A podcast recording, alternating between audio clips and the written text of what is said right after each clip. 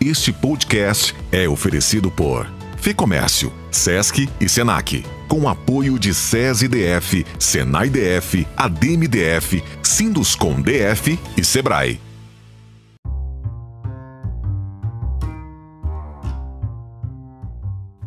Boa tarde, bem-vindos ao Correio Talks. Eu sou Samantha Salum, da coluna Capital SA, e hoje reunimos aqui autoridades e representantes do setor produtivo para conversarmos sobre um assunto muito importante: o futuro do desenvolvimento econômico no Distrito Federal quais as perspectivas, onde teremos empregos, como o governo do Distrito Federal conseguirá manter uma arrecadação de impostos suficientes para continuar garantindo os serviços essenciais à população, como o setor produtivo, o comércio, a indústria, a prestação de serviço aqui na nossa capital federal pode colaborar para esse desenvolvimento.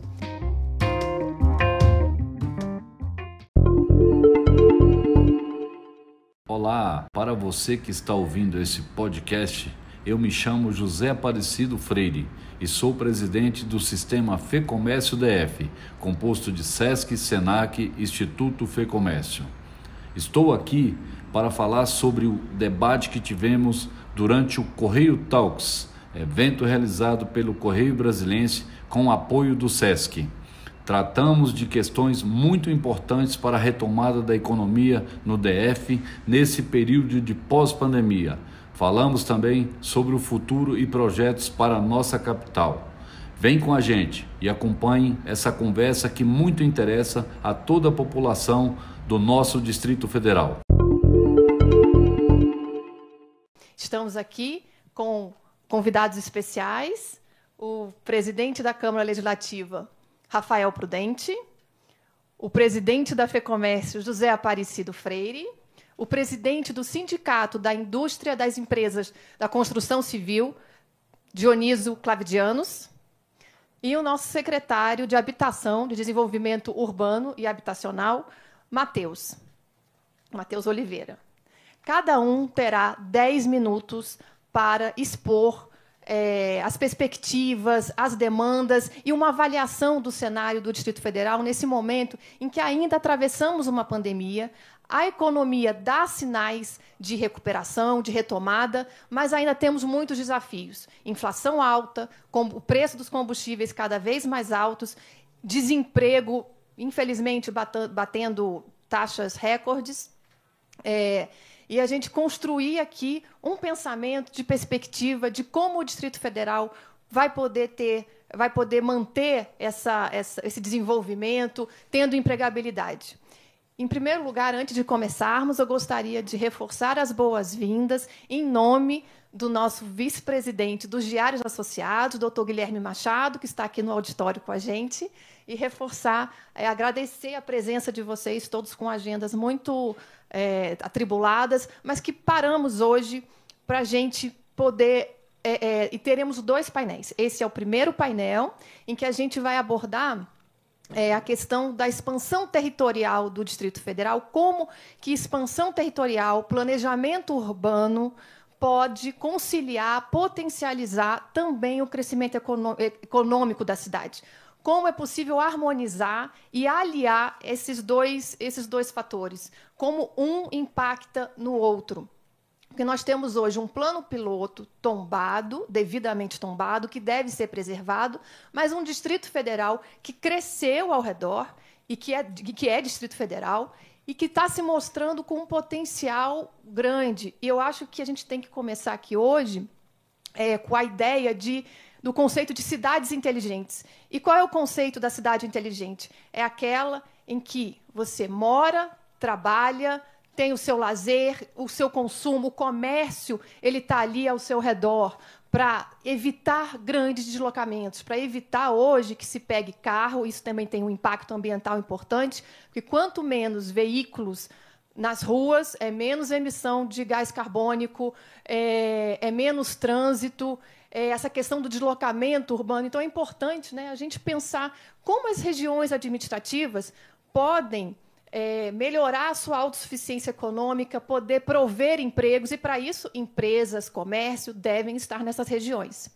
Bom, Vamos abrir, então, dando a palavra para o presidente da Câmara Legislativa, Rafael Prudente.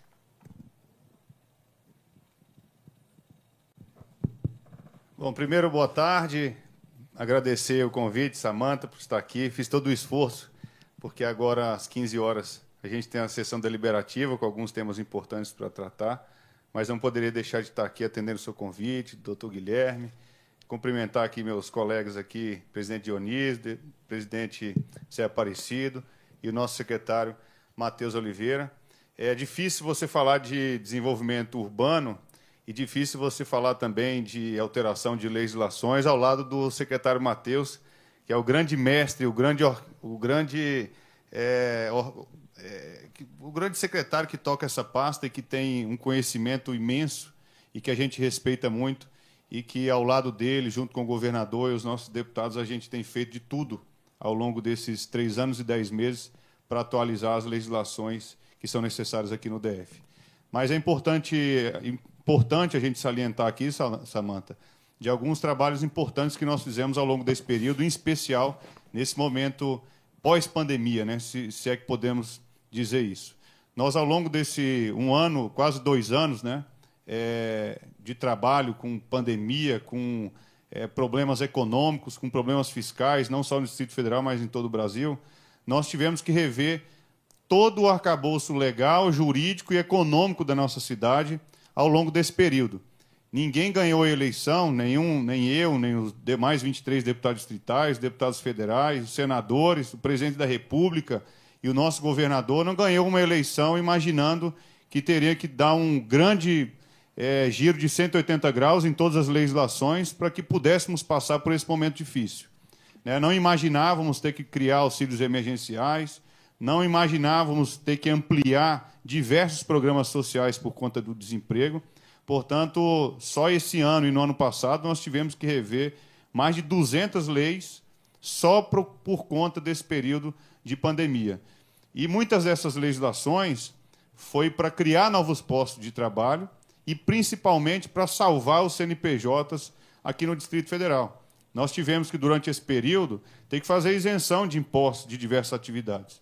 Por exemplo, nós fizemos a isenção de taxa de preços públicos para as feiras, quiosques, o pessoal que, trans, que trabalha nos terminais rodoviários. Nós tivemos que reduzir o ICMS do, da cesta básica em quase sua é, totalidade, né? É, isso foi recentemente, passa a valer a partir do ano de 2022, de mais de 14 itens da cesta básica. Hoje o Distrito Federal tem uma cesta básica mais completa com que se trata imposto em todo o Brasil são 27 itens, e que esses impostos foram reduzidos, em sua grande maioria, de, de 18% para 7%. Reduzimos também, dando a nossa contribuição, o ICMS do combustível, do diesel e também da gasolina. Para os próximos três anos, nós teremos a redução em torno de 10% para a gasolina e 20% do óleo diesel. Nós reduzimos impostos de ISS de 5% para 2%, para o setor de eventos poder, poder sobreviver durante esse período de pandemia e foi um compromisso também é, durante o período eleitoral do governador e que nós, e que nós atendemos não só o setor de eventos, mas salão de beleza, é, é, clínicas de estética, enfim, todo esse setor. Com isso, a gente salvou espera salvar e criar mais empregos. É, votamos a legislação do Desenvolve DF, que é um novo formato é, do PRODF. Devemos, Matheus, junto com você, junto com a Terra Cap, ainda nesse final de ano, discutir algumas alterações nessa legislação que precisa sim de algumas de alguns ajustes, como muitas leis, como a LUOS precisa também é, de alguns ajustes pontuais e, e, alguns ajustes que estão constando na legislação é, que nós temos lá na Câmara Legislativa. Então nós, investi nós investimos muito nosso tempo na alteração dessas legislações para que as empresas pudessem se adequar e o governo pudesse dar sua contribuição na redução de alguns tributos, seja eles temporários, como no caso das autoescolas, que a gente, a gente isentou o pessoal das autoescolas de fazer o pagamento de ISS, como a redução de diversas outras atividades. Muito se fala aqui também de qualificação profissional e pouco se investiu ao longo dos últimos anos em qualificação profissional do Distrito Federal. Nós temos já uma previsão de investimento de mais de 50 milhões de reais de qualificação profissional para o orçamento de 2022, num programa comandado pela Secretaria de Trabalho que é o Qualifica DF. Esperamos aí qualificar no ano de 2022 em torno de 20 mil pessoas. Nós investimos na Câmara Legislativa 30 milhões de reais através das nossas economias no programa Renova DF, onde até o final desse ano 5 mil pessoas vão ser formadas e aí essas, e a gente espera que essas pessoas sejam absorvidas, em especial pelo Sinduscom, pela ADEME, pelas empresas da construção civil, que muito nos ajudou a economia do Distrito Federal no momento de pandemia, continuou suas atividades e deu a sua contribuição de forma grandiosa para a arrecadação e os serviços públicos não poderem é, parar durante esse período. É, votamos durante essa. Durante, foi no dia de ontem, inclusive, nós votamos o percentual é, para garantir na receita corrente líquida o orçamento da nossa universidade distrital. Nós somos uma das sete unidades da éramos uma das sete unidades da federação que não tinha uma universidade própria. Essa universidade foi criada há dois meses. Na semana passada nós criamos a carreira de magistério que vai é, que vai ocupar os cargos na universidade.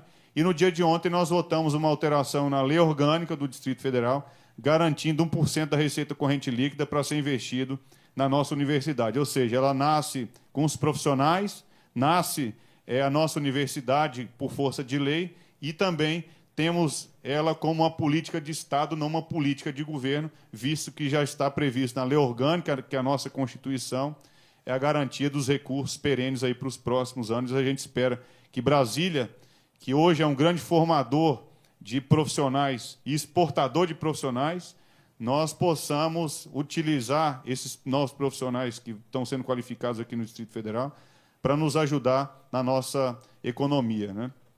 Deputado, aproveitando esse, o, o incêndio, né, que o senhor falou de universidade, é, quer dizer, preparação de novos universitários, mais pessoas para o mercado de trabalho. Dentro desse contexto, o senhor elencou várias medidas importantes da Câmara Legislativa e a Câmara ela representa todo o Distrito Federal. O senhor, como presidente, o senhor sente essa, essa importância, essa, digamos, demanda de que é, é importante descentralizar a economia do DF no plano piloto, que isso vai colaborar mais com a qualidade de vida das regiões administrativas e como a Câmara Legislativa pode contribuir para essa descentralização da economia do DF do plano piloto. Mudar é, esse eixo. Ô, Samanta, é possível? Aqui, o Matheus, Matheus tem acompanhado, sabe mais do que eu. Tudo que nós encontramos aqui é problema de 10, 20, 30, 40 anos. Então, esse é um problema que nós herdamos também. É, por exemplo, o PRODEF é uma herança do ano de 1999, de um programa que foi criado pelo Roriz, e que na semana retrasada nós conseguimos resolver os entraves daquela lei de 1999 no Tribunal de Contas agora. Nós atualizamos a legislação e vamos ter que atualizar mais uma vez. Então, Brasília teve uma concepção original e essa concepção, é claro, né? Todos os brasileiros e nós brasileiros gostamos de trabalhar e todo mundo quer vencer na vida a gente vê uma grande, viu durante um período muito grande, e isso ainda continua acontecendo, as pessoas virem tentar vencer a vida na capital da República.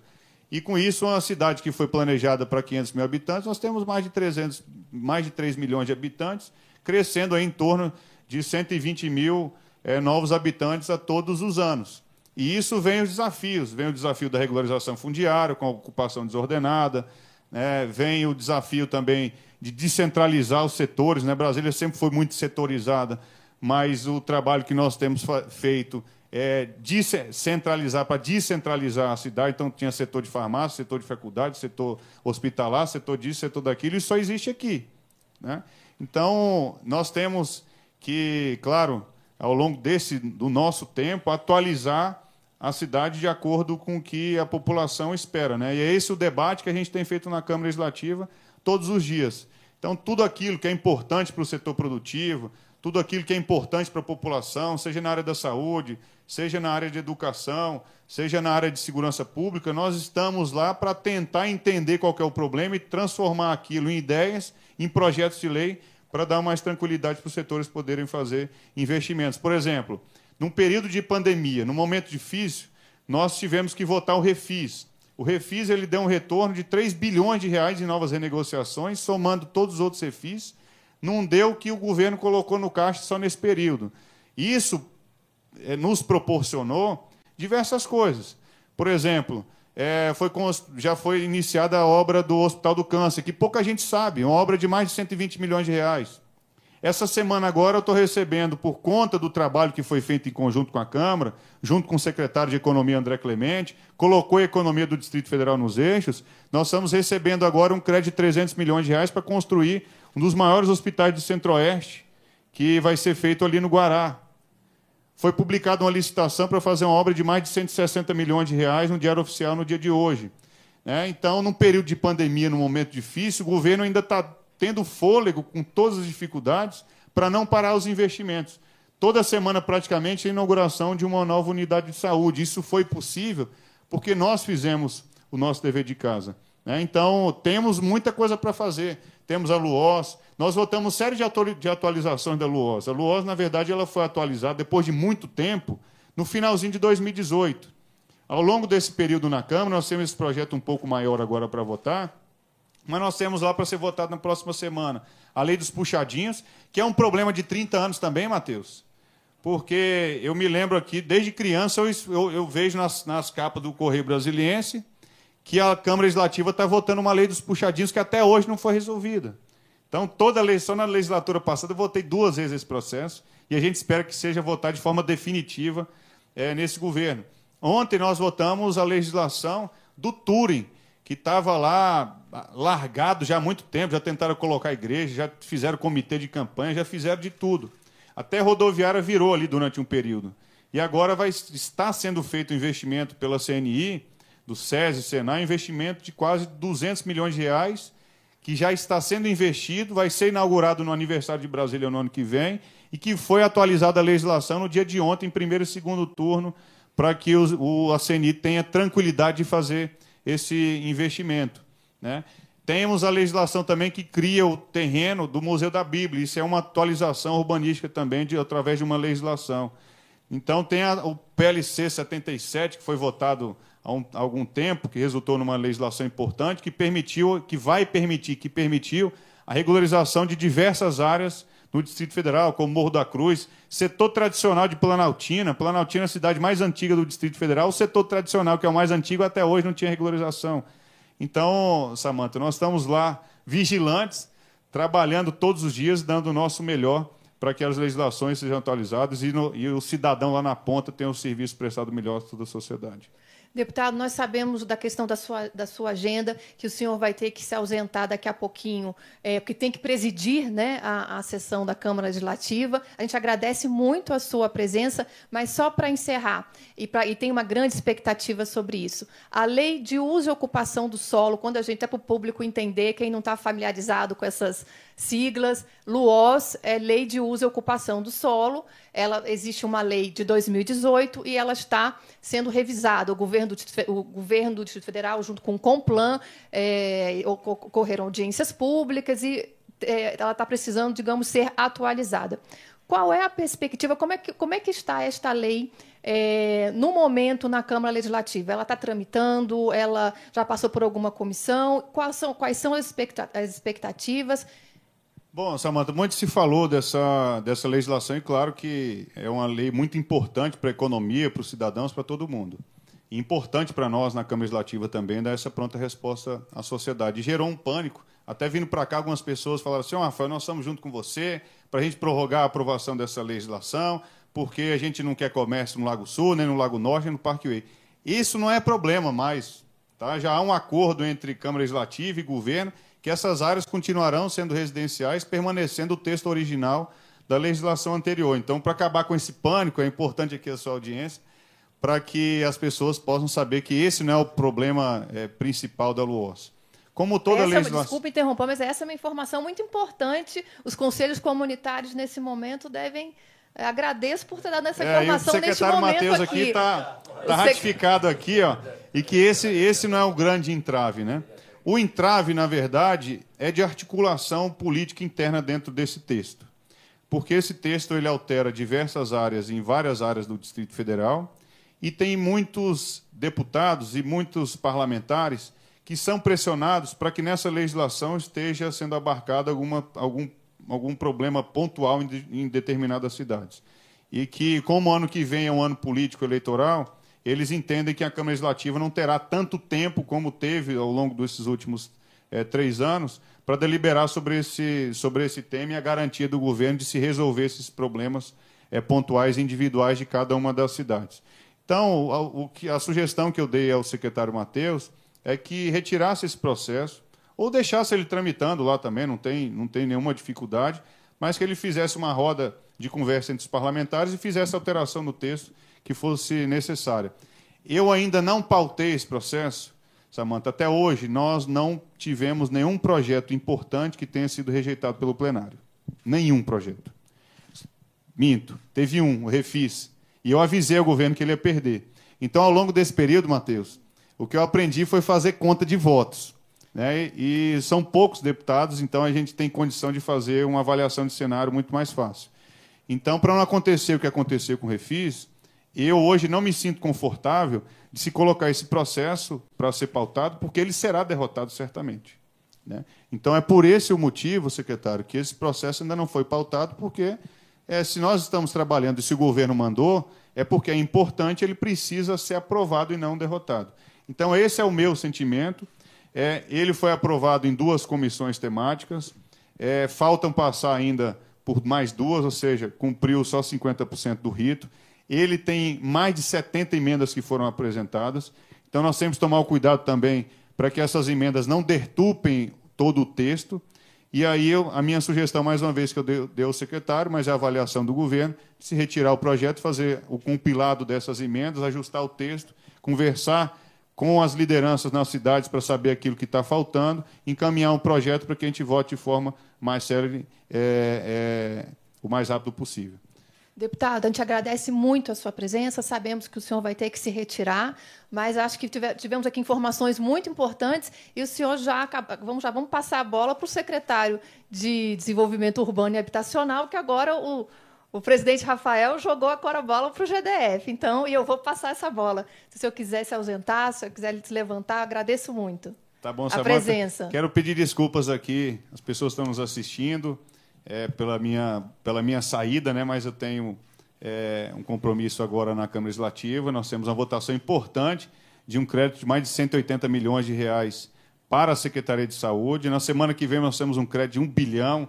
Então nós temos uma série de projetos que são muito importantes para a sociedade, em especial agora nesse final de ano. Então me coloco aqui à disposição, em nome dos 24 deputados distritais, a toda a população, ao Sinduscom, a FEComércio, a SEDU, a toda a população, do Correio Brasiliense, que sempre tem aberto as portas para a gente colocar as dificuldades, os anseios da população nesse importante veículo de comunicação aqui no Distrito Federal. Então, mandar um abraço a todos, agradecer o convite, pedir desculpas pela minha retirada, mas está aqui, está a bola com o secretário Matheus. Deus quiser, em breve a gente arredonda ela e chuta para o gol. Obrigado, obrigado, Matheus. Obrigado, presidente. Obrigada.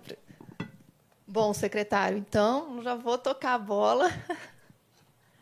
secretário Matheus é, sobre essa questão se o governo, se há então essa perspectiva, esse entendimento do governo do Distrito Federal retirar, pegar de volta esse texto da, da LUOS para fazer algum ajuste.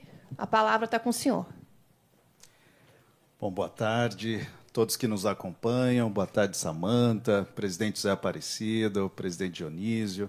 Dizer que é um prazer poder participar aqui desse evento eu quero, antes de mais nada, fazer uma pergunta, já que é um bate-papo.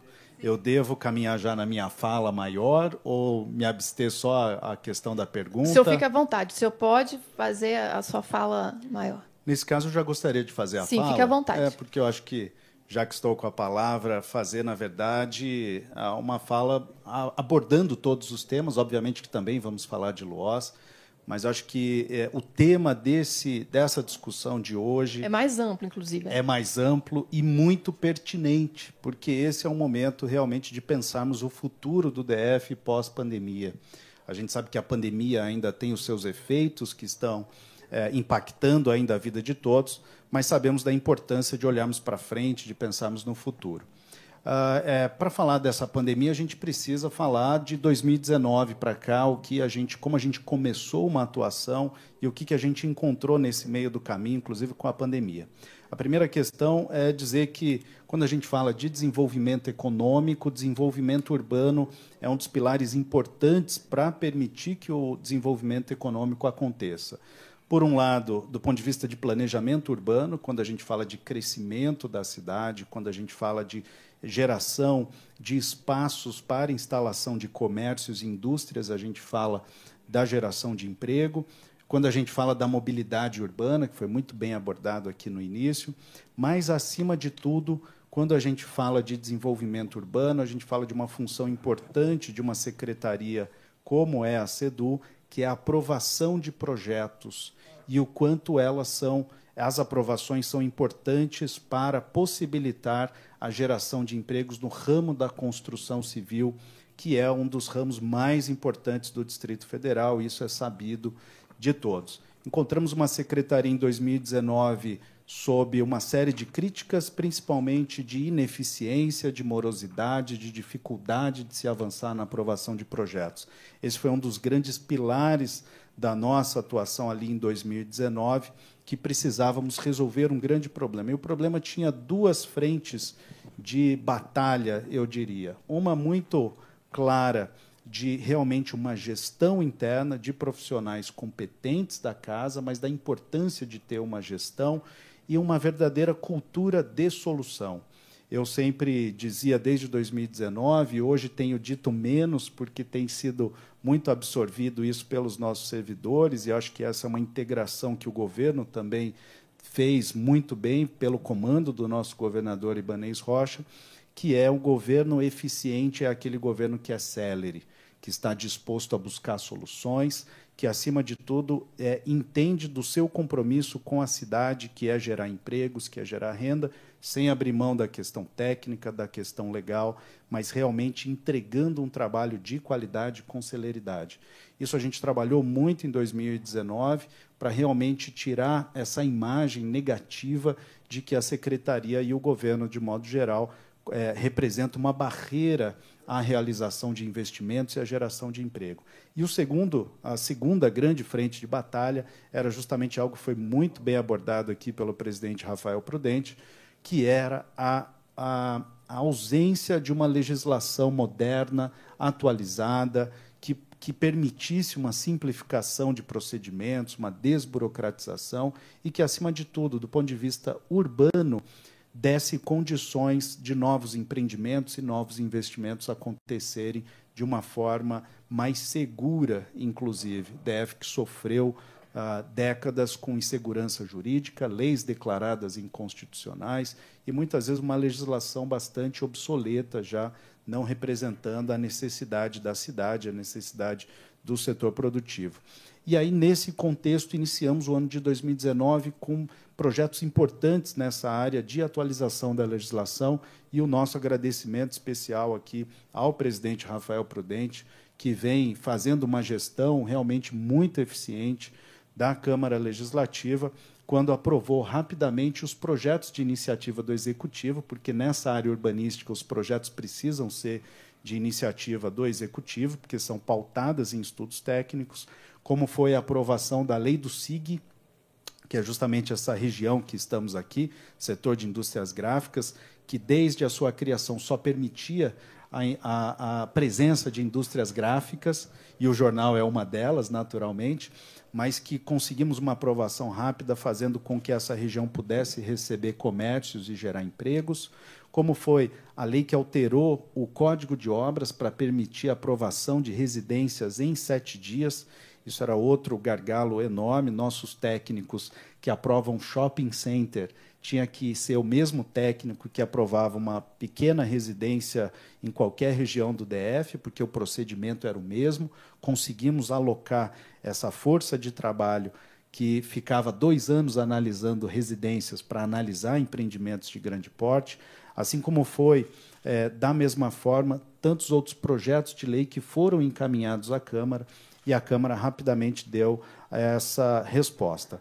Nós tivemos, então, a identificação de uma série de problemas e correções que também a lei de uso e ocupação do solo precisava ter é, erros e atualizações que foram identificados nessa lei que foi aprovada pela, pela gestão passada em 2018, pela legislatura passada, e que nós, desde a sanção pelo governador Ibanês, lá no dia 16 de janeiro de 2019, uh, identificamos erros e atualizações do seguinte tipo: uh, administrações regionais que estavam sendo criadas que não existem na LUOS ah, condomínios, Jardim Botânico, Grande Colorado, regularizações como Vicente Pires, que foram aprovadas e não existem até hoje na Luoz. Um problema seríssimo de ruas inteiras comerciais que estão hoje com a indicação na Luoz vigente de ruas residenciais. Problema seríssimo de inúmeros pequenos comércios. Eu sempre cito o caso de Santa Maria, que tem ruas inteiras com comércio que foi erroneamente indicadas como residência e uma dificuldade grande trazida pela própria FEComércio. E aqui cumprimento o trabalho do presidente Zé Aparecido, com toda a sua diretoria, muito atuante no sentido de sensibilizar o governo, além de uma série de outras correções de erros pontuais que foram identificados. E por isso trabalhamos muito. Foram mais ah, de 11 reuniões de uma Câmara Técnica de Conselheiros do Complan, que é o nosso órgão máximo de planejamento urbano, que congrega a sociedade civil e também órgãos do governo. Foi uma lei que foi aprovada no Complan e que foi encaminhada para a Câmara em dezembro do ano passado. Naturalmente, ah, toda a legislação que chega ao, à, à, à Câmara Legislativa, por ser lei urbanística, já passa por um crivo de discussão com a sociedade. E o Complan é esse grande fiel da balança que aprovou lá atrás por unanimidade. Para resumir, depois de um ano quase de tramitação desse projeto de lei na Câmara Legislativa, já tendo recebido parecer de mérito das duas comissões que realmente, dentro da Câmara Legislativa, se debruçam sobre esse tema, que é a Comissão de Assuntos Fundiários e a Comissão de Meio Ambiente e Desenvolvimento Econômico, receberam parecer favorável. Mas nós estamos, nesse momento, fazendo aqui é, um apelo ao presidente Rafael Prudente, que infelizmente acabou de deixar, mas que essa mensagem eu vou levar a ele pessoalmente, que a gente possa realmente aprovar esse projeto de lei esse ano. E eu digo por quê? Porque, em que pese nós entendemos naturalmente a contribuição importante e necessária que os deputados, os parlamentares dão, nós estamos, nesse momento, acolhendo aqui uma sugestão do deputado que ao invés uh, da gente puxar o projeto de volta para o Poder Executivo, nós fazemos, fazermos um grupo de trabalho dentro da Câmara Legislativa, de mãos dadas, de braços dados, executivo e legislativo, com todos os parlamentares que ainda têm dúvidas, que querem discutir algum aspecto. A CEDU, com toda a nossa equipe técnica, estará à disposição da Câmara para fazermos uma grande força-tarefa no sentido de possibilitar que todas as arestas sejam aparadas a fim de permitir um consenso, a fim de permitir uma condição efetiva dessa lei ser aprovada ainda esse ano. Essa é a expectativa, inclusive, a partir de uma série de demandas, de pleitos, reivindicações que eu tenho recebido das entidades, especialmente que compõem o Complan, que são presididas pela CEDU, com a preocupação com o tempo de que, uma vez o Executivo pedindo de volta a tramitação disso e o retorno à Câmara, poderiam naturalmente ou, ou certamente uh, fazer com que esse projeto só fosse uh, possível a sua aprovação no ano que vem, que é um ano eleitoral que, naturalmente, os cronogramas são mais complicados. Eu queria aproveitar aqui para dizer que a CEDU tem se colocado de uma forma muito colaborativa. Nós não temos nenhuma queda de braço com a Câmara. Nós queremos possibilitar o debate sempre e deixando claro que a palavra final, naturalmente, é dos deputados.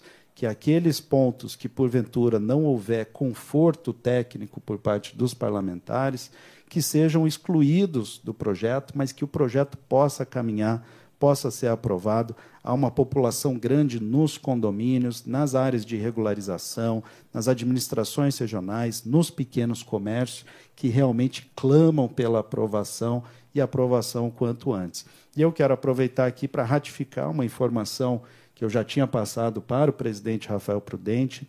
Nós estamos plenamente de acordo que não haja nenhuma alteração de uso nos lotes do Lago Sul, Lago Norte e Parkway. Essa foi uma proposta, bem da verdade, que constou desse PLC 69, que não seria inclusão de comércio, importante que seja dito, mas sim um pleito que foi inicialmente trazido pelo CAL e pelo CRC, que pudesse estender a atividade dentro das residências, sem nenhum tipo de alteração das características da edificação, que, como residência, assim como hoje já pode ter advogado, que pudesse ter um arquiteto trabalhando da sua própria casa, que pudesse ter um contador trabalhando da sua própria casa. Nós ratificamos nossa absoluta concordância com a retirada desse item, a fim de que a gente possa tranquilizar, inclusive, toda a população do Lago Sul, Parkway e Lago Norte e seguir adiante realmente com a aprovação desse projeto tão importante para o Distrito Federal. Secretário, para ficar bem claro, então, é, a situação do Lago Sul, Lago Norte e Parkway, elas então vão permanecer como estão. Não haverá alteração alguma pela, pela Luoz, é isso? Exatamente. Nós estamos ratificando aqui uma posição já transmitida ao deputado Rafael Prudente, que, aliás, importante que se diga, já havia apresentado uma emenda nesse sentido, de suprimir esse item. Foi uma emenda, inclusive, de autoria conjunta com o deputado Robério Negreiros. A CEDU, como órgão técnico que inicialmente fez a proposta, mesmo tendo sido aprovada pelo Complan e audiência pública à época, um ano atrás, estamos absolutamente de acordo em retirar esse, essa, esse item do projeto de lei complementar, a fim de, desde já, tranquilizar toda essa população. É uma notícia bem importante. A gente sabe que tem os conselhos comunitários, muitas pessoas do Lago Sul, Lago Norte, Parkway é, estão nos assistindo e, e mandavam perguntas para a gente aqui para o Correio Brasiliense. É, eu vou passar agora, então, a palavra para o presidente da FEComércio, José Aparecido Freire, é, que representa 27 sindicatos, é, o setor do comércio, bens e serviços no DF, para vocês terem uma ideia, é responsável por mais de 50% do PIB da nossa capital federal. A economia do Distrito Federal está muito calcada, depende, no bom sentido, desse setor tão importante, né? que, é, que é também um dos que mais, um dos que mais emprega. É, com a palavra agora, José Aparecido, e, e tem esse ensejo também de como, né, se o senhor quiser falar já também, entrar nessa questão da, da, da LUOS e também da lei dos puxadinhos. Né? A FEComércio representa o setor de bares, restaurantes, e é uma demanda muito grande também dessa questão da lei dos puxadinhos que atinge o comércio, principalmente da, da do plano piloto, da Asa Sul e da Asa, Nor da Asa Norte. É, boa tarde, Samanta. Agradecer a você, o Correio Brasiliense, por essa oportunidade de estarmos debatendo aqui assuntos tão importantes. Cumprimentar aqui o nosso diretor do Correio Brasileiro, Guilherme, uma pessoa que tem batalhado bastante, é o nosso presidente da Câmara Legislativa, que, devido a compromissos lá na, tão importantes, teve que se retirar, ao nosso, eu falo, o grande técnico e construidor dessa nova Brasília, que é o nosso secretário Matheus Sedu, nosso Dionísio aqui do Sinduscom, um sindicato tão importante dessa parte de construção civil e demais presentes, todos que nos ouvem. É, só para já pegar esse, esse gancho aí do, da Luoz, né? A FEComércio ela recebeu, através de, de representantes de sindicatos, muitas é, reclamações é, em relação ao Lago Sul, Lago Norte e o Parkway. As pessoas temiam muito é, essa questão de que Brasília tem um setor comercial sul que está tão desocupado né, e transformar é, uma área residencial nobre em, em residência. É, um, é uma, um diálogo que sempre foi aberto, nós sempre procuramos conversar.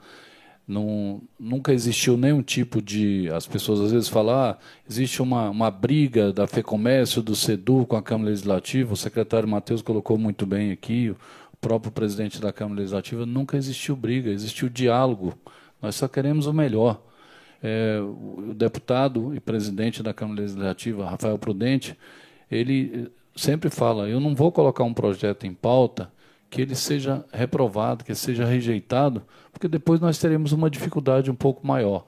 Então ele abriu é, um diálogo com a secretaria, com a SEDU, com Sinduscom, com todo o setor produtivo, com a FEComércio, procurando encontrar um ponto de eixo para que possa ser aprovado. Até num determinado momento, é, acho que o, o Matheus estava presente, nós estávamos conversando com ele, ele falou, olha, existe um consenso em mais de 80% da LOAS. E existem pontos que nós precisamos aperfeiçoar. Um deles já foi esse agora, da questão do Lago Sul, Lago Norte e a questão do Parkway. Então é, é uma excelente notícia. Acho que aqueles que nos ouvem aqui sabem que isso já vai facilitar bastante. E eu concordo com o Matheus quando ele fala que se devolver esse projeto para o executivo, ele não vai ser aprovado esse ano. E o ano que vem nós teremos dificuldade. É um ano eleitoral, o calendário é diferente. Então é, é importante que se haja um diálogo, que se busque um, um consenso e que esse projeto da LOAS realmente entre em votação e que seja aprovado.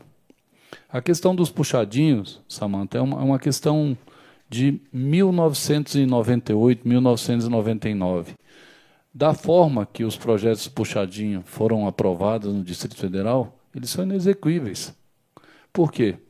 Para vocês terem uma ideia, é, só pode ser aprovado um projeto num prédio de, de entrequadras se todas as lojas ou o prédio todo aderir o projeto de regularização. E, obviamente, que muitas lojas não querem fazer. Então, algumas que fizeram o projeto dentro da legislação, elas não conseguem aprovar porque as demais não, não querem fazer é, adesão ou mudança nos puxadinhos. Então, essa nova legislação que está vindo agora é uma legislação mais, assim, mais discutida, durante todos esses anos, e agora sim, acho que da forma que ela está sendo encaminhada para ser votada, o, o, comércio, principalmente o setor de bares e restaurantes, tem outros setores também, mas principalmente o setor de bares e restaurantes, vão ter condições de fazerem a regularização das suas áreas. É, o trabalho, ele é um trabalho assim lento, mas é um trabalho importante. O setor produtivo é um setor que tem dentro do Distrito Federal, numa pesquisa que divulgação que foi feita do PIB, tem 95,3 do PIB, o setor de comércio e serviço, é, abatendo aí cerca de 45% que é de serviço público, ainda temos aí cerca de mais de 50% do PIB que é representado pelo setor de comércio e serviço aqui, por isso que eu, é, pelo setor que eu estou aqui representando e falando. Então, a Luoz ela tem uma importância muito grande, porque é, o Matheus falou, nós temos em Santa Maria ruas inteiras de comércio que não têm licença de funcionamento.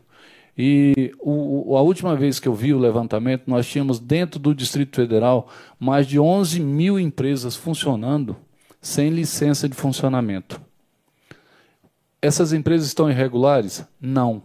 É porque a legislação não prevê que aqueles locais onde elas se encontram é, seja fornecido uma licença de funcionamento que muitos conhecem como o antigo alvará de funcionamento. Então essas empresas não conseguem se regularizarem. E o que elas querem não é, não é nem um benefício. O que elas querem é simplesmente que haja uma segurança jurídica, que elas possam se regularizar e continuem funcionando e gerando emprego e renda para o Distrito Federal. É, nós estamos aí saindo de, um, de uma pandemia, graças a Deus, aí, depois de mais de um ano e meio. E o que nós mais ficamos felizes é quando nós vimos pelo sexto mês consecutivo o setor de comércio e serviços do Distrito Federal apresentando crescimento. E nós temos aí as datas comemorativas, Dia das Mães, Dia das Crianças, Dia dos Pais, é, Dia dos Namorados, é, agora aí a Black Friday e o Natal, que está gerando muita expectativa, é de um crescimento no Distrito Federal. Todos esse todas essas datas comemorativas, o comércio do Distrito Federal cresceu. Então, é uma expectativa grande de que o segundo semestre de 2021 seja muito parecido com o segundo semestre de 2019, anterior à pandemia. Então, nós temos muita expectativa em relação a isso. A segurança jurídica ela é importante para o empresário. É, então, existe esse diálogo para que nós possamos sair dessa pandemia definitivamente, para que nós possamos aí é, termos os empregos retornados. Temos aí uma expectativa de aproximadamente 1.800 empregos temporários no final de ano, que já é uma, uma, uma, perspectiva melhor do que o segundo semestre de 2019. Então, nós temos números bons. É, o governo do Distrito Federal está pagando os seus compromissos em dia. Isso é importante para a nossa economia. Tá? Acho que nunca nós vimos um governo que garantisse o pagamento, mesmo com as dificuldades de pandemia. Nós tivemos o refis, a fase 1 e 2 aí, onde foi incluso até 2018, que, como foi colocado aqui pelo nosso presidente Rafael Prudente, em todos os refis do Distrito Federal, é, foram negociados um bilhão e meio. Só nesse refis, o governo do Distrito Federal, nas duas fases, conseguiu renegociar mais de 3 bilhões e receber mais de 550 milhões é, já na primeira de, de entrada, de pagamento efetivo. E nós sugerimos, inclusive, é, para a Câmara Legislativa, para o nosso secretário André Clemente, que acabou de chegar, que nós conseguíssemos fazer o refis da pandemia, que seria o refis basicamente incluindo o ano de 19, 2019 e 2020, num período curto. Por quê? Nas duas primeiras fases, nós, nós estávamos em período de pandemia e mesmo assim tivemos esse êxito grande. Já, agora, pegando um final de ano, graças a Deus aí, com boas vendas, o setor de comércio e serviço fazendo boas vendas, setor de construção civil, setor é, de material de construção, de farmácia, de atacado, que não, não foram setores essenciais que não fecharam, que estão em boas condições, então nós podemos ter uma economia no Distrito Federal boa. E o que as empresas querem, ela, elas querem apenas pagar o que elas não tiveram condições de pagar devido aos diversos fechamentos é, por motivos pandêmicos, elas querem pagar mas as multas são pesadas, e se tiver essas isenções em refis, as empresas vão aderir, o governo do Distrito Federal vai ter caixa para tocar suas obras, que são muitas, o secretário André Clemente sabe e administra muito bem essa questão aí de, de verba, e eu tenho certeza que esse refis será importante, a aprovação da LUOS será importante, e também a aprovação do, do, novo critério dos puxadinhos será importante, que esse setor vai começar 2022 já com muita segurança jurídica e, se Deus quiser, poder gerar muito emprego, muita renda para o nosso Distrito Federal, que está aí bem à frente dos outros estados do, da, da federação, porque nós temos uma economia bem tranquila e muito bem administrada. Então, eu torço para que essas três legislações possam ser aprovadas ainda esse ano e que nós possamos começar 2022 com muita tranquilidade. Obrigada. Eu gostaria de lembrar que temos dois painéis, estamos já nos encaminhando para o final do primeiro painel, mas teremos ainda alguns minutos para debate. Então, é, quem estiver nos assistindo, quiser mandar perguntas, mande, que a gente ainda vai ter aqui um tempinho de, de debate. Bom, nós estamos falando aqui de problemas históricos do Distrito Federal.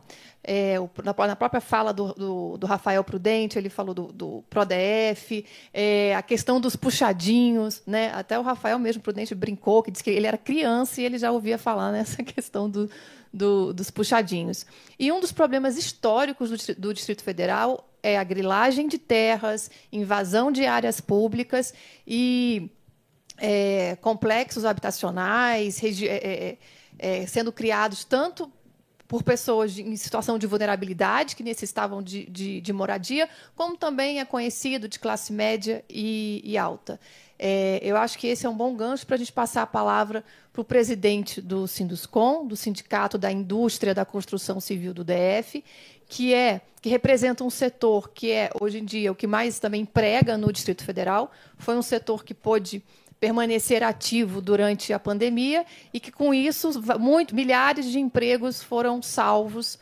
É, né, os canteiros de obra estavam é, com os operários, é claro, com os protocolos. É, e aí eu gostaria de passar a palavra para o Dionísio Clavidianos, é, para a gente debater como é importante a gente pensar isso, essa expansão territorial com esse planejamento dentro da legalidade. Né? E como isso. É, é, e, e, também o senhor pode falar um pouco sobre a construção informal, né? porque existe um mercado informal e legal da construção civil. A palavra está com o senhor. Obrigado, Samanta. Te cumprimento. Cumprimento também o secretário Matheus, presidente José Aparecido, todos aqui presentes no auditório e os que nos estão escutando pela mídia social.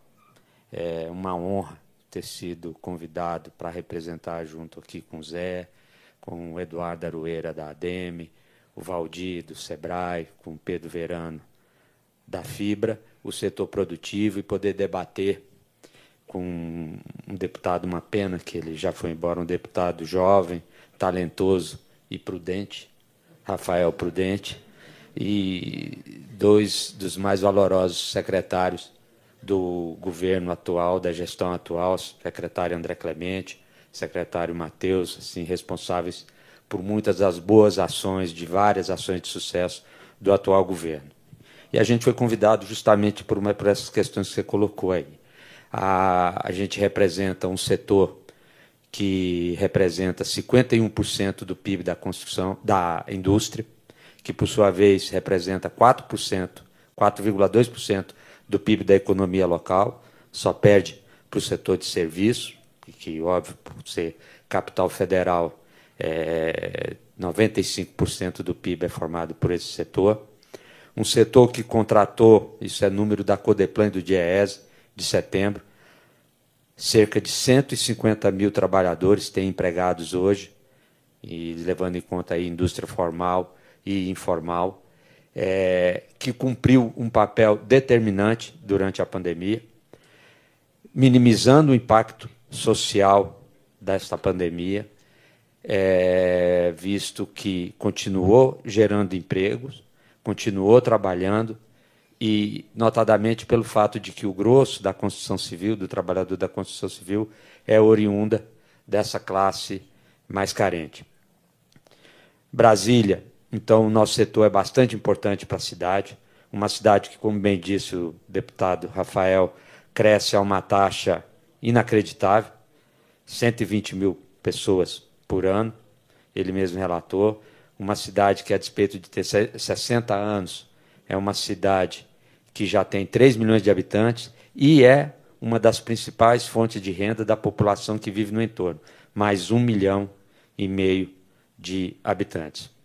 A gente, como bem colocamos, a ADM Sinduscon, numa nota no artigo de hoje do Correio Brasiliense, a gente é completamente a favor do crescimento de forma organizada, de forma legal, e por isso a gente valoriza, a gente participa e a gente opina, leva propostas construtivas para as diversas instâncias do governo, da secretaria, que a gente entende lá é o canal que deve cuidar das leis que legislam a forma de forma de uso e ocupação ordenada do solo. Caso da PEDOT, caso da LUOS, que agora está na, na Câmara, e outras.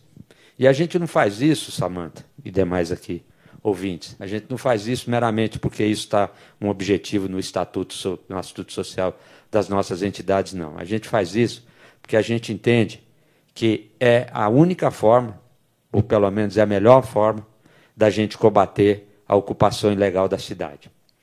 É... Não tem outra maneira de se fazer isso, não. É a única forma da gente conseguir moradia e trabalho digno para a população que vive em todas as regiões administrativas do Distrito Federal. É... Enquanto a gente também tem certeza do seguinte: essa indústria da ilegalidade que você colocou, ela não está nem aí para o trabalho que o secretário Matheus com a equipe dele formula. Ele não está nem aí com o tempo que eles gastam para fazer estudos técnicos, para viabilizar a modernização do PEDOT, e aí ordenar, aí indicar as manchas urbanas e as manchas rurais que devem ser ocupadas. Não está nem aí para o que o tempo que se gasta para fazer da LUOS, tratar justamente desse, dessa ocupação ordenada, fazer com que essa ocupação ocorra sem que cause prejuízo à recarga dos aquíferos, que não haja degradação da área verde, que haja uma melhor, uma otimização da, da infraestrutura nesses locais e que haja uma harmonização. Isso aí que o Zé bem me colocou, bem colocou, uma harmonização entre comércio, indústria e resistência.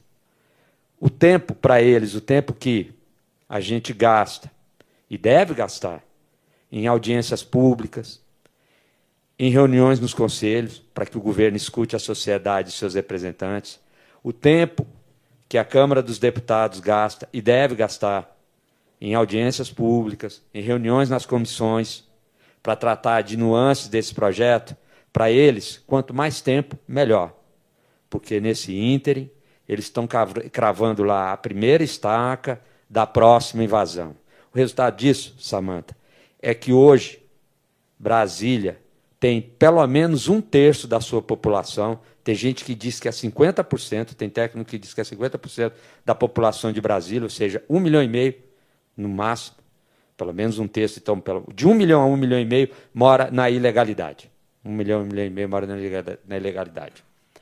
O deputado Rafael não está aqui mais presente, mas tivesse, eu pediria, e como secretário Matheus, eu faço, peço que torço para que chegue a ele, a gente vai tentar fazer chegar, que, independente das atribulações, aprove esse ano ainda a Luoz, é, a Lois não pode tudo, mas a Lois pode muito.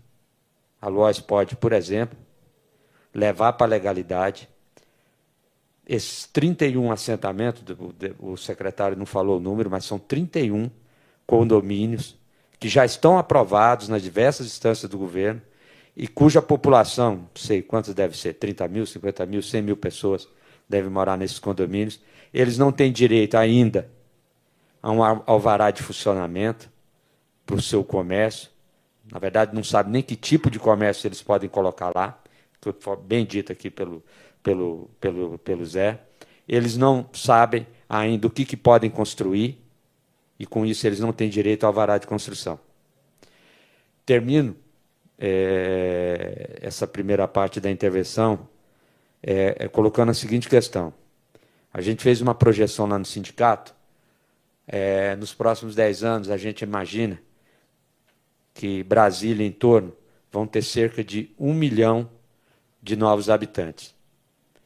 Se você pensar, só para fazer um contraste, o bairro do Jockey Club, que estava uns 30 anos maturando nas gavetas do governo, e que só agora está sendo alvo de estudo para viabilização, graças ao empenho, mais uma vez, da atual gestão e ao fato de que os associados da ADEME terem doado, um baita ação social republicana, terem doado o projeto urbanístico. Esse bairro, depois de pronto, passado por todas essas dificuldades aí que você está escutando aí, vai gerar, sabe quanto? 60 mil. Vai, vai gerar moradia para 60 mil pessoas. Ou seja, um pingo na água. Estamos falando de um bairro.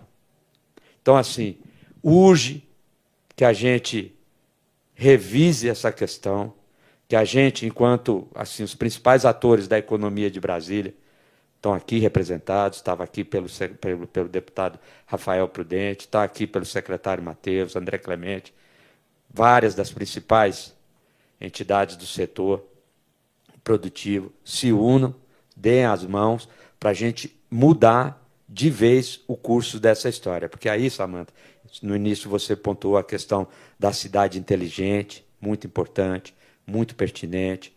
Você, dessa questão de acessibilidade, tu, tu, toda essa questão, se a gente não cuidar disso, não vai ter nada de inteligência nessa próxima, nessa cidade aí. E Brasília não merece, Brasília até, e eu termino até, faltou agradecer o, o diretor Guilherme, cumprimentar o Correio Brasiliense, aliás, um jornal que tem história, foi fundada junto com a cidade e que está prestando esse serviço aí, levando, trazendo a gente para debater assuntos de tamanha relevância. Fico à disposição. Obrigada, Dionísio, e fico alerta. Você repassou, destacou números que preocupantes. né? Um milhão, mais de um milhão de pessoas morando na ilegalidade e essa perspectiva de crescimento populacional para o DF, que se realmente não tivermos um planejamento territorial, urbano, bem feito, com seriedade, é, esse sonho que foi Brasília, né? Essa essa joia que nós temos de é, concebida por Oscar Niemeyer, por Lúcio Costa, por tantos pioneiros a gente não pode é, é, fazer, é, permitir que Brasília, e hoje já é a terceira metrópole, né? É, permitir que Brasília tome o mesmo rumo de grandes cidades que é, têm problemas. Hoje já enfrentamos, enfrentamos problemas é, de grande porte, mas acho que ainda dá tempo. Secretário, agora então já vamos, vamos aqui já partir agora para o debate. Daqui a pouco a gente vai, vai iniciar o segundo painel, em que a gente vai falar. Teve um assunto aqui que foi falado que é o, que foi, que é o Refis, que é o programa de incentivo à regularização de dívidas, que vai beneficiar tanto os cidadãos, as, as pessoas físicas, como pessoas jurídicas. Isso a gente vai falar no segundo painel com o secretário André Clemente, que já está aqui no auditório se preparando para estar aqui com a gente daqui a pouco. É, e nós vamos finalizando aqui com, agora com uma conversa um pouquinho mais de debate. Vou fazer algumas perguntas do nosso público, mas já deixo aqui agora essa. É, dá tempo ainda para os três, né? Dá tempo ainda de Brasília não perder o rumo, da gente conseguir ser uma, uma, uma grande cidade com todos os benefícios de uma grande cidade, porém tentar frear os problemas que as metrópoles é, acarretam?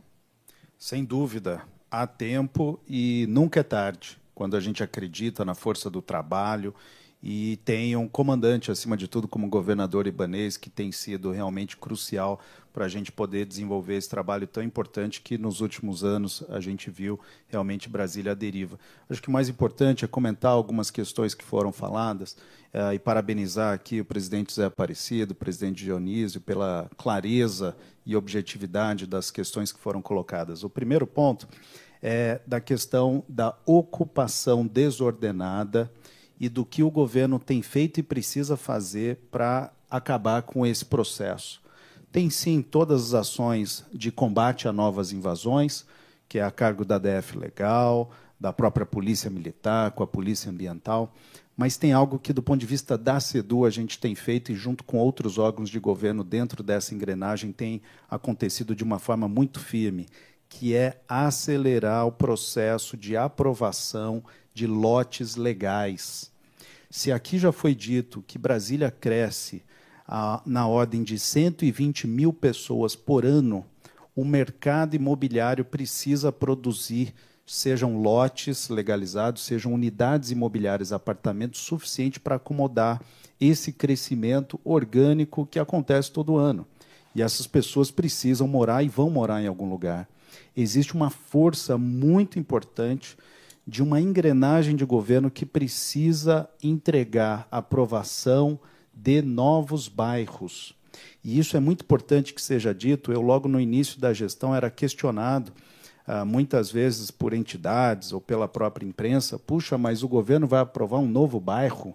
Sim, porque a criação de novos bairros é a regra, regularização é a exceção porque a criação de novos bairros nasce com planejamento urbano, com estudos técnicos, estudos ambientais, estudo de tráfego, e nós precisamos enxergar lá na frente. E foi por isso que agora estamos completando três anos de gestão. Foram já é, 11 novos bairros criados desde 2019, numa crítica que existia que se levava 10 anos para aprovar um parcelamento do solo. A regularização fundiária, e aliás quero parabenizar pelo belíssimo artigo, a Demi Sinduscom, uh, pelos seus presidentes hoje na, no Correio Brasiliense, que trata muito bem essa questão. Hoje foram, uh, hoje, nesse momento, temos 41 regularizações aprovadas nesse período de quase três anos, o que é importante para colocar esses condomínios na legalidade, não só no sentido da escritura, mas quando eles são regularizados, eles têm que fazer obras de infraestrutura para complementar aquilo que já existe, tem que fazer licenciamento ambiental. E outra coisa muito importante que precisa ser falada: uma forma de combater um dos maiores problemas da nossa capital, que é justamente o problema do trânsito, o problema da mobilidade, é que mais pessoas morem próximo da área central e mais empregos sejam criados nas regiões administrativas mais distantes. Então, me preocupa muito o fato de que muitas vezes uma crítica é trazida à aprovação de um projeto como do setor habitacional do Jockey, que fica ali próximo a Vicente Pires, entre a EPTG e a estrutural, porque, na verdade, essa é uma área importantíssima para trazer pessoas mais próximas da área central, para que elas tenham um deslocamento menor.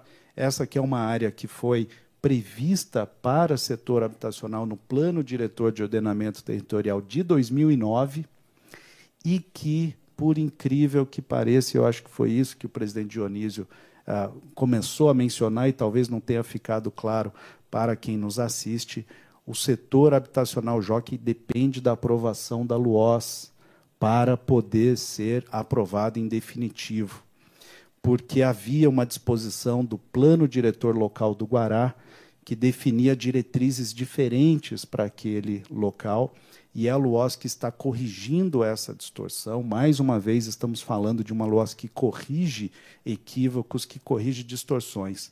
E aí, muito pertinente a fala do nosso presidente do Sinduscom, Dionísio, quando diz que para quem está loteando irregularmente área pública ou privada, sem passar por os estudos, se a LUOS demorar mais tempo para ser aprovada, tudo bem, porque eles estão lá cometendo crimes, parcelando irregularmente, enquanto o próprio Jockey, mais 60 mil habitantes, poderiam ter lotes legais, unidades imobiliárias legais. Então, são esses, basicamente, alguns pontos importantes da fala que eu gostaria de fazer esse balanço e, a, e abordando, por último, a importância também, sim, da aprovação das leis dos puxadinhos.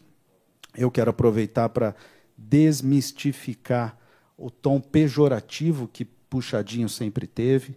A bem da verdade, a, o desenho urbano definido lá atrás por Lúcio Costa nos comércios locais foi de ocupações muito pequenas para um comércio que precisa, sim, é, ofertar uma área de serviço, principalmente para mesas e cadeiras nos bares e restaurantes para a população que frequenta esses locais. Há, sim, que se preservar a história de Brasília com as edificações, mas minimamente há que haver uma sensibilidade de que quem usa esses comércios pode sim estar sentado nas mesas, ao ar livre, embaixo das árvores. É o que acontece nas grandes capitais do mundo. E, acima de tudo, pagando o preço público uh, justo uh, por aquele uso daquele espaço público. E esse projeto de lei é para revisar pontos que inviabilizaram a adesão de todos esses comércios ao longo desses últimos anos. Então, uma lei importantíssima para permitir, inclusive, a regularização desses bares e restaurantes, principalmente. Obrigada, secretário. É, José Aparecido, como é que o senhor avalia a questão do comércio nas regiões administrativas. Como é que está, é, digamos, essa distribuição entre o comércio concentrado no plano piloto e das, e das regiões administrativas? Como é que o senhor vê esse, esse cenário e as perspectivas? A FEComércio faz um trabalho de suporte, de apoio. Eu lembro que o senhor, numa entrevista, falou que, assim que o senhor assumiu a sua gestão, é, que o senhor ia fazer o mapa do comércio né, do, do, do DF, para fazer um levantamento e, e descobrir qual era o quantitativo, até para poder dar suporte aos comerciantes, digamos, menores, que precisam se estabelecer. Fala para a gente um pouco desse cenário. É, Samanta, é, em agosto, em 26 de agosto, quando nós assumimos a direção regional do SESC e do SENAC, nós começamos também a usar esses dois braços importantes da FEComércio para também fazer isso. E nós começamos com uma, uma ação chamada FEComércio Perto de Você, que envolve a FEComércio, o SESC, o SENAC e o Instituto FEComércio. E nós estamos mapeando essas regiões administrativas. Fizemos a primeira edição na Ceilândia, faremos a segunda edição em Planaltina. É, através da FEComércio, nós contratamos uma. Já tinha uma empresa contratada que estava fazendo isso, nós estamos, continu, estamos dando continuidade, que é fazendo um mapeamento certo. Porque nós precisamos saber é, realmente quais as empresas que ainda existem. Porque tem muitas empresas que é, paralisam suas atividades e não, não dão baixa nas suas inscrições.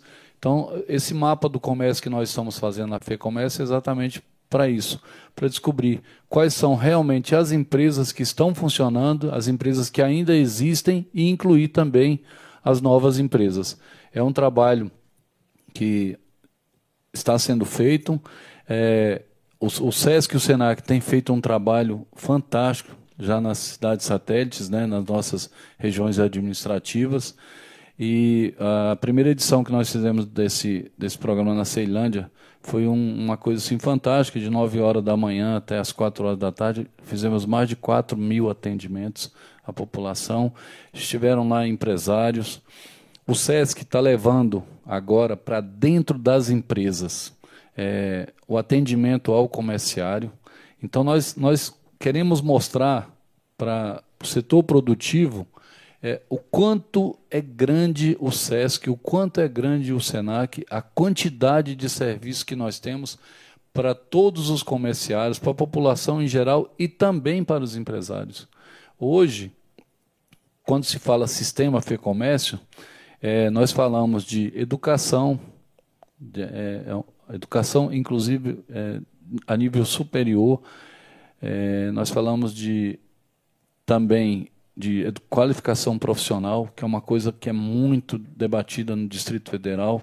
Nós estamos aproximando dos sindicatos para fazer os cursos através do SENAC que as categorias precisam. Porque não adianta nós fazermos, soltarmos cursos que não são aqueles que o determinado setor é, está necessitando. Então, é, a nossa diretora regional do SENAC, a Karine Câmara, o nosso diretor regional do SESC, Valcides, está fazendo visita nas empresas, verificando quais são os gargalos que essas empresas têm. E isso não só dentro do plano piloto, também como na cidade satélite, mas nós começamos isso por onde? Pelos sindicatos. Porque são 27 sindicatos, são 27 categorias que têm as suas bases e nós trabalhando primeiro o sindicato, ele vai trabalhar a sua base e nós vamos fazer um mapa perfeito do, do comércio em todo o Distrito Federal.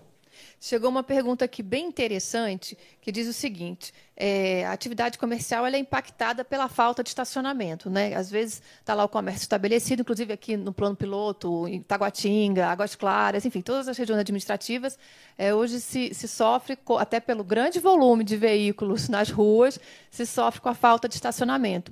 A pergunta até para o secretário, mas eu acho que pode ter um comentário do presidente da FEComércio. Como está o projeto da Zona Verde? Né? A questão de, de se cobrar ou não pelo estacionamento público, pelas vagas. O projeto do Zona Verde é um projeto que ah, é coordenado pela CEMOB, nossa Secretaria de Mobilidade, está dentro do âmbito de uma PPP e essa gestão é feita pelo secretário, tendo que estar tá aguardando realmente, inclusive, a apreciação do Tribunal de Contas, mas a ele cabe trazer os esclarecimentos dizer que, na verdade, é um programa muito natural dentro de um contexto de uma cidade, é, de uma capital do país e de uma das maiores metrópoles do Brasil e do mundo. Essa é uma, é uma forma realmente de se melhorar a condição de acesso, muitas vezes até mesmo dos clientes que vão a um comércio, porque o fato de haver uma rotatividade maior possibilita um acesso à vaga de maneira mais fácil. E é uma questão latente né, do Distrito Federal, essa questão de, de, de é preciso reduzir o número de veículos na, é, nas ruas, né? E, e se é, incentivar outra, outras formas alternativas de, de transporte, até né, da, dando cada vez mais respeito aos ciclistas, mas evitar a necessidade desses grandes deslocamentos. O senhor quer complementar sobre isso? Sem dúvida. Essa é uma das grandes ações de, de planejamento urbano nós temos investido muito, enquanto governo como um todo, na requalificação dos espaços públicos. Então, já foi feita toda a modernização da W3, do setor comercial sul, que já entregou uma primeira etapa, do setor de rádio e TV sul, mas, acima de tudo, pensar numa série de ações que a somatória resulte nisso. Então, a, o incremento das ciclovias é importante, levar empregos, sim, e comércios para as regiões mais afastadas, trazer as pessoas para morar mais próxima da área central, e daí vem um debate importante, tanto do plano diretor de ordenamento territorial, que está num processo de revisão e que deve chegar à Câmara Legislativa no ano que vem, como do PPCUB, que é a lei, o projeto de lei que está sendo ah, finalizado nesse momento na, na, nossa gestão, juntamente com o IFAM, para sair em debate público da necessidade de flexibilização dos usos da nossa área tombada. O conceito de setorização, setor hospitalar, setor bancário, setor comercial, precisa ser debatido. Lúcio Costa já dizia que a setorização indica uma preponderância de uso e não uma exclusividade de uso.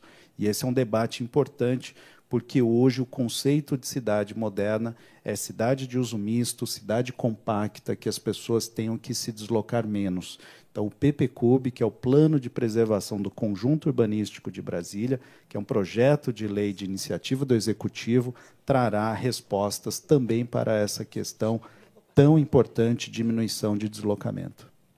Obrigada. Passar agora a palavra para o José Aparecido, presidente da FEComércio. Qual a sua avaliação? E é importante lembrar que entidades importantes, como a, a sede da FEComércio, é no setor comercial sul, onde é, é, existe um problema clássico de, de, dessa questão de estacionamento. Qual é o posicionamento da FEComércio sobre esse, esse assunto? Não, eu sou inteiramente a favor. Em 1982, Samanta, pasme você, quando eu comecei a trabalhar como office boy no setor comercial sul, existiam as guaritas e o estacionamento era pago. E o setor comercial sul não tinha problema de estacionamento. 1982. Hoje, quase 30 anos depois, nós não temos cobrança de estacionamento no setor comercial sul. 40, 40 anos, né? Exato, 40, quase 40 anos depois. Então é inaceitável isso. Nós temos pessoas que chegam no setor comercial sul, estacionam um carro lá e ficam com o carro parado numa vaga uma semana. O nome daquilo lá é estacionamento rotativo. Se você não tem é, é, rotatividade no estacionamento, você não vai ter vagas abertas. Então, por isso que é importante a cobrança, porque a partir do momento que tiver uma cobrança, as pessoas só vão utilizar o estacionamento dentro da sua necessidade. As pessoas vão procurar uma maneira de, de tirar aquele, aquele, aquele, aquela aglomeração de carros no local. Porque se não tem estacionamento, não tem cliente. O setor comercial sul ele chegou numa situação que quem está dentro do setor comercial sul não quer sair, quem está fora não quer entrar, porque não tem vaga de estacionamento. Quando você vai para o setor comercial sul, setor de rádio e televisão, setor bancário sul, é, é impossível você estacionar. Hoje não está estacionando mais na fila dupla, não, é fila tripla. Muitas vezes os carros de, de bombeiro que precisam, o carro, precisa, carros de primeiros socorros, uma ambulância que precisa entrar no lugar desse, você não consegue porque não tem vaga. É humanamente impossível nós estarmos no século XXI e imaginarmos que Brasília, capital da República, no centro de Brasília, nos grandes locais de, de grande, grande aglomeração, de muitos prédios, nós temos um estacionamento gratuito e, e que não existe condições de, de, estacionarmos. São as grandes outros, outras grandes metrópoles já criaram, inclusive, estacionamentos que são é, não são mais só térreos, primeiro andar, prédios que viraram estacionamento, mas estacionamentos pagos, que o Dionísio pode falar melhor do que eu sobre isso. É, no Rio de Janeiro, São Paulo, tem estacionamentos elevados, né? mas são cobrados. Então as empresas fazem investimento, por quê? Porque dá retorno. Agora, quem é que vai querer um estacionamento que não dá retorno? Quem é que vai fazer investimento? Se discute muito, e a população às vezes fala, e tem razão, é, ah, mas o estacionamento é caro. Então, se é caro, se acha que vai ficar caro, nós temos que fazer uma discussão, termos um diálogo para chegar num valor que seja bom para todo mundo. Mas nós não temos mais condições no Distrito Federal de termos nesses locais, no centro da cidade, estacionamentos gratuitos. Nós temos que é, termos estacionamento pago e termos vagas, porque aí sim o setor comercial sul voltará a ser o setor de comercial sul de 40 anos atrás. Aquele setor comercial sul que era punjante, que você não conseguia uma sala desocupada, não conseguia uma loja desocupada e todos os comércios do setor comercial sul eram bem sucedidos. Então é, eu queria é, comentar sobre isso, Samanta, porque eu sou inteiramente a favor de uma discussão que não seja um estacionamento caro né, Matheus? A gente pode fazer uma discussão em termos de valor, esse diálogo é importante, né, mas nós precisamos termos uma solução em relação aos estacionamentos. O comércio do Distrito Federal, os comércios de rua, de entrequadras, eles sofrem muito. Os shopping centers hoje criaram grandes estacionamentos e eles acabam atraindo os públicos para os shoppings. Por quê? Porque tem segurança, tem estacionamento e os comércios de rua, eles não têm nenhuma vaga. Quem é que vai querer ficar pagando multa de trânsito toda hora, em, em, estacionando em fila dupla, se é, tem os shoppings que dão opção. Então, nós precisamos realmente é, chegarmos a um, a um entendimento em relação à cobrança desses estacionamentos. Bem, estamos chegando aos minutos finais do nosso primeiro painel, daqui a pouco a gente começar o segundo painel, que vai falar da importância do fomento ao setor produtivo, do, do, setor, do setor público fomentar o setor produtivo para o desenvolvimento econômico do DF. Vamos falar de refis, de como regularizar as dívidas, sair da inadimplência e começar 2022 com menos corda no pescoço. Mas para encerrar aqui, eu quero passar, eu quero jogar aqui a bola para o Dionísio e com encerramento com o, o secretário Matheus Oliveira. Ele fazer o comentário dele sobre essa questão do, do, dos estacionamentos e já fazer conexão com a questão da, da, é, residencial habitacional. Quando a gente fala em setor comercial sul, a gente tem que lembrar de, desse projeto polêmico que chegou a avançar, de, de, de permitir que pelo menos um terço do setor comercial sul pudesse ser ocupado por residências, que, que, algum, que, as salas comerciais pudessem virar pequenos apartamentos, flats, que isso seria um, um, uma forma de revitalizar é, a região. Dioniso, passo a palavra para você e encerramos com o secretário. Samanta, obrigado. Rapidamente, porque o tempo de fato hoje, é só dando um outro exemplo para corroborar essa questão da importância de se morar perto do centro, no que tange o tanto que melhora a qualidade de vida, acessibilidade, mobilidade e tudo mais, é o exemplo também do antigo setor de oficina sul e agora o setor Parque Sul. É, é, é um setor que se mostrou vitorioso. Você tem boas moradias, bem atendidas em termos de comércio, é, é, próximas à, à, metrô, inclusive, a metrô, inclusive, e está, inclusive, nessa questão do LUOS, é, podendo ser expandida. O Sinduscon, tenho certeza que fala em nome da ADM também, a gente é favorável por conta dessa questão maior, né? que, que, que, que, melhora, que melhora tudo no que tange a questão de movimento intraurbano.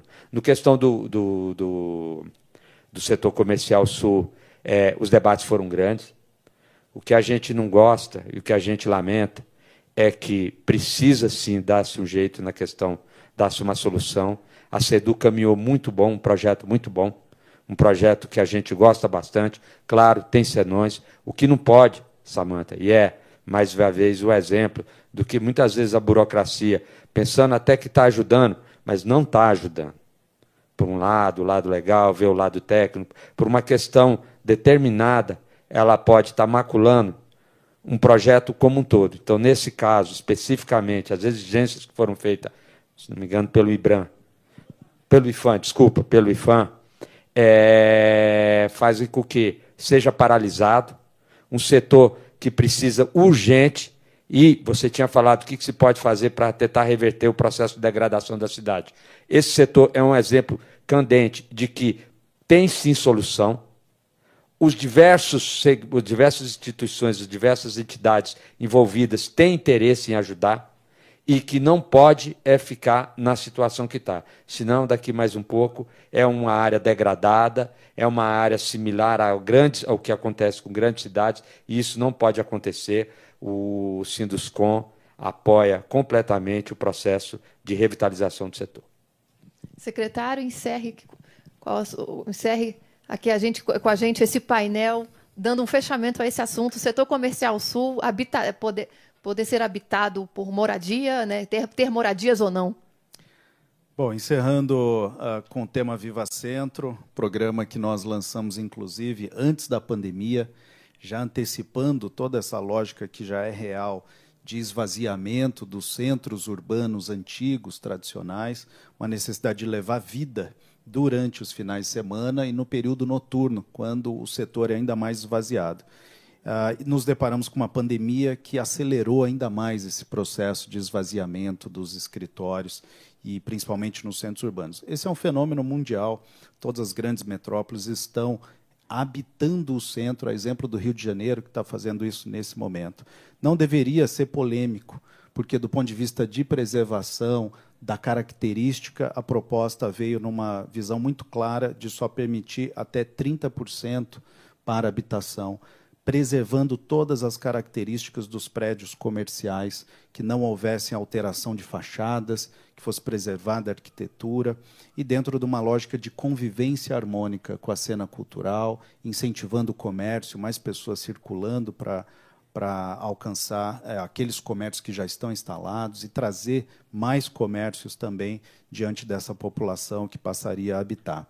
A polêmica se deu, na verdade, muito mais com uma preocupação de preservação do IFAM, que fez uma série de exigências, disse não, num primeiro momento, a essa proposta, condicionando a realização de diversos estudos que vão ser elaborados, sim, mas estamos focados agora no PPCUB Recebemos sim a época com surpresa, porque o IFAM já havia sinalizado positivamente, e são estudos, inclusive, que parte deles ficaram muito claros que na nossa proposta era importante avançar com uma primeira lei que possibilitasse diretrizes gerais para que a gente pudesse fazer uma discussão mais aprofundada na regulamentação numa segunda etapa. Mas nós iremos ainda voltar para esse debate, porque quem perde com isso é a cidade, quem perde com isso são os centros urbanos que estão degradados e que precisam de ação do governo. E isso é algo que o nosso governo não está fazendo, que é pecar por omissão.